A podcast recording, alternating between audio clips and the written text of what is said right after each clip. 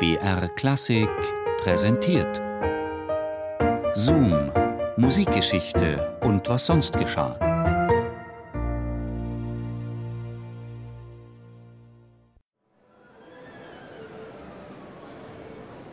Ich hatte eine kurze Zeit, in welcher ich wirklich zu träumen glaubte. So wunderbar schön war mir zumute. Es war die Zeit der Probe des Tristan. Wie ein Zaubertraum wuchs das Werk zu ungeahnter Wirklichkeit.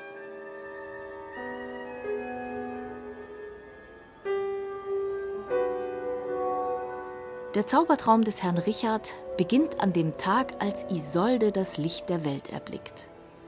Cosima von Bülow bringt Wagners erste Tochter zur Welt und ihr Ehemann Hans von Bülow dirigiert im Theater die erste Probe. 10. April 1865. Das zweite Ich des Herrn Richard hat die Partitur auswendig gelernt und geht in Wagner auf. Morgens und abends proben. Dazwischen musiziert er Tristan und Isolde auf dem Klavier im Arbeitszimmer des erkrankten Königs. Ludwig II. lauscht im Nebenzimmer den Klängen seines Vorspielers und lässt keinen Laut vernehmen.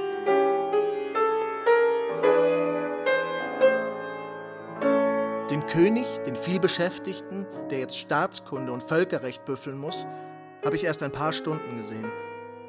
Er war ungemein liebenswürdig, scheint aber noch wenig Lust zu haben, gründlich musikalisch zu werden. Die Wagnersche Musik, darauf konzentriert sich vorläufig seine Tonempfänglichkeit.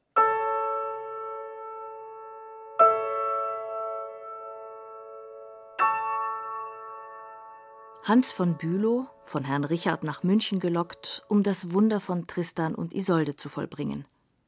Eine Sensation, als der König bei einem Konzert seines Vorspielers im Münchner Odeon erscheint. Bülow spielte göttlich, das versteht sich von selbst, erinnert sich ein Konzertbesucher an den Ausdruck des Königs. Sein schönes Auge, tief und sanft, erglänzte und nahm die Augenblicke eine elektrische Lebhaftigkeit an. Was macht's? Ob ein paar Dutzende Schweinehunde mehr oder weniger im Parkett sitzen. München ist empört. Hans von Bülow Nachfahre einer alten preußischen Adelsfamilie, hat einen einfachen bayerischen Bühnenarbeiter namens Penkmeier vor den Kopf gestoßen. Dieser hatte Bedenken, eine Sitzreihe der Vergrößerung des Orchesters zu opfern. Sollte Hans von Bülow, dieser Bürstenabzug echt preußischer Selbstüberschätzung und Grobheit, sich dermalen in die patriotischen Räume des Hofbräuhauses verirren, so droht eine Zeitung, das Zervierteln wäre noch das Mindeste, das ihm geschähe. Und der Ministerpräsident fordert den sofortigen Rücktritt des Dirigenten. Am König, der die Premiere kaum erwarten kann, geht dieser Streit vorüber. Er weilt am See, um seinen neuen Raddampfer auf den Namen Tristan zu taufen. Hans von Bülow gibt eine schriftliche Ehrenerklärung ab, in welcher er den Ausdruck des Schweinehunds als einen höchst unparlamentarischen bezeichnet – er habe nicht die Gesamtverunglimpfung des Münchner Publikums im Sinn gehabt, sondern nur diejenigen Theaterbesucher, welche verdächtig sind, an den in Wort und Schrift gegen den hochverehrten Meister gesponnenen Verleumdungen und Intrigen teilgenommen zu haben. Wonnevoller Tag. Wann weicht der Tag der Nacht? Wann löscht die Fackel aus? Wann wird es Nacht im Haus? König und Komponist schreiben sich Liebesbriefe mit Tristan-Anklängen. Und nun, mein holder Herr, kommen Sie bald und hören Sie unser Werk. Gewann mir Lohengrin ihr Herz, so weiß ich, Tristan wird es mir erhalten. Am Tag der geplanten Uraufführung im Mai 1865 stehen Gläubiger vor dem Haus in der Brienner Straße. Sie haben einen alten Wechsel aus Pariser Zeiten, den Wagner längst vergessen hat, gekauft. Der Sekretär des Königs hilft mit Bargeld aus. Ein und all, Inbegriff meiner Seligkeit, wonnevoller Tag. Tristan, wie freue ich mich auf den Abend. Käme doch bald. Die Uraufführung fällt aus, weil die Sängerin der Isolde erkrankt. Heiserkeit. Wagners Feinde behaupten, die Musiker hätten gestreikt, angeführt von einem Hornisten des Orchesters, dem Vater des knapp einjährigen Richard Strauss.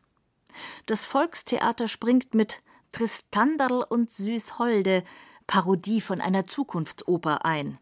Nächsten Freitag soll der Ehebruch unter Pauken und Trompeten übers Hof- und Nationaltheater ziehen, schreibt der Volksbote, als der König den zweiten Befehl zur Uraufführung des Werkes gibt und schlägt vor, diesen Wahnsinn im Ramersdorfer Irrenhause aufzuführen.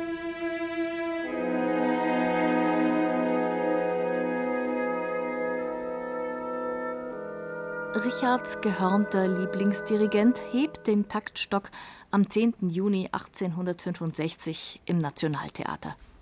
Es erklingt der geheimnisvoll schwebende Tristan-Akkord, der die Tonalität aus den Angeln hebt und der Musik den Weg in die Moderne weist. Das Publikum ist ratlos. Nur König Ludwig ist sich sicher. Er ist an diesem denkwürdigen Abend mit einer zehnspännigen Kutsche vorgefahren, begrüßt von Fanfaren und Hochrufen des Publikums. Noch vor Mitternacht schreibt er einen Brief, den der Bote Wagner am nächsten Morgen überbringt. Einziger, heiliger, wie wonnevoll vollkommen. So angegriffen von Entzücken. Ertrinken, versinken, unbewusst höchste Lust. Göttliches Werk. Ewig treu. Bis über den Tod hinaus.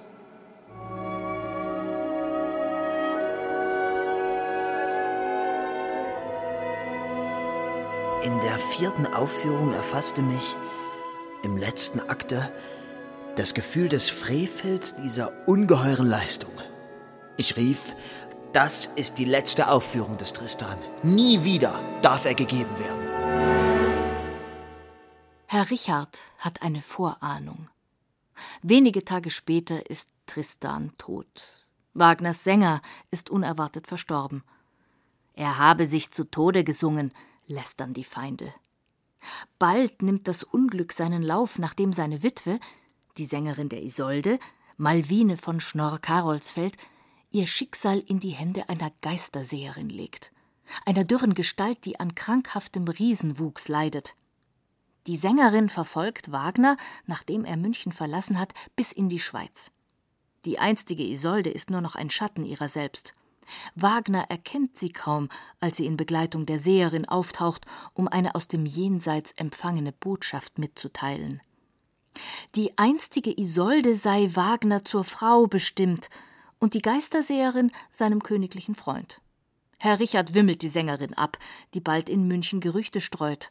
Wagner und die hochschwangere Cosima, die ihr viertes Kind erwartet, lebten in wilder Ehe. Sollte wirklich Ehebruch im Spiel sein, dann wehe, fällt der bis dahin vollkommen ahnungslose König aus allen Wolken.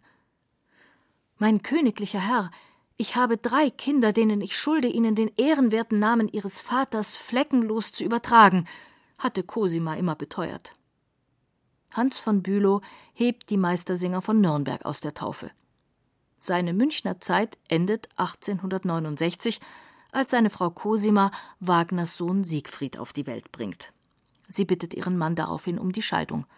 Richards Lieblingsdirigent bricht zusammen und bittet den König um seine Entlassung und führt als Grund die systematische Opposition gegen mich als Günstling des königlichen Günstlings an. Ich übergehe die Hinweisung auf die Freudlosigkeit meiner Privatexistenz, welche durch die definitive Trennung von meiner Frau einen harten Schlag erlitten hat da dieselbe vorzieht, ihr Leben der höheren Rücksicht auf den Schöpfer unsterblicher Meisterwerke im Dienste eurer Majestät vorzuziehen.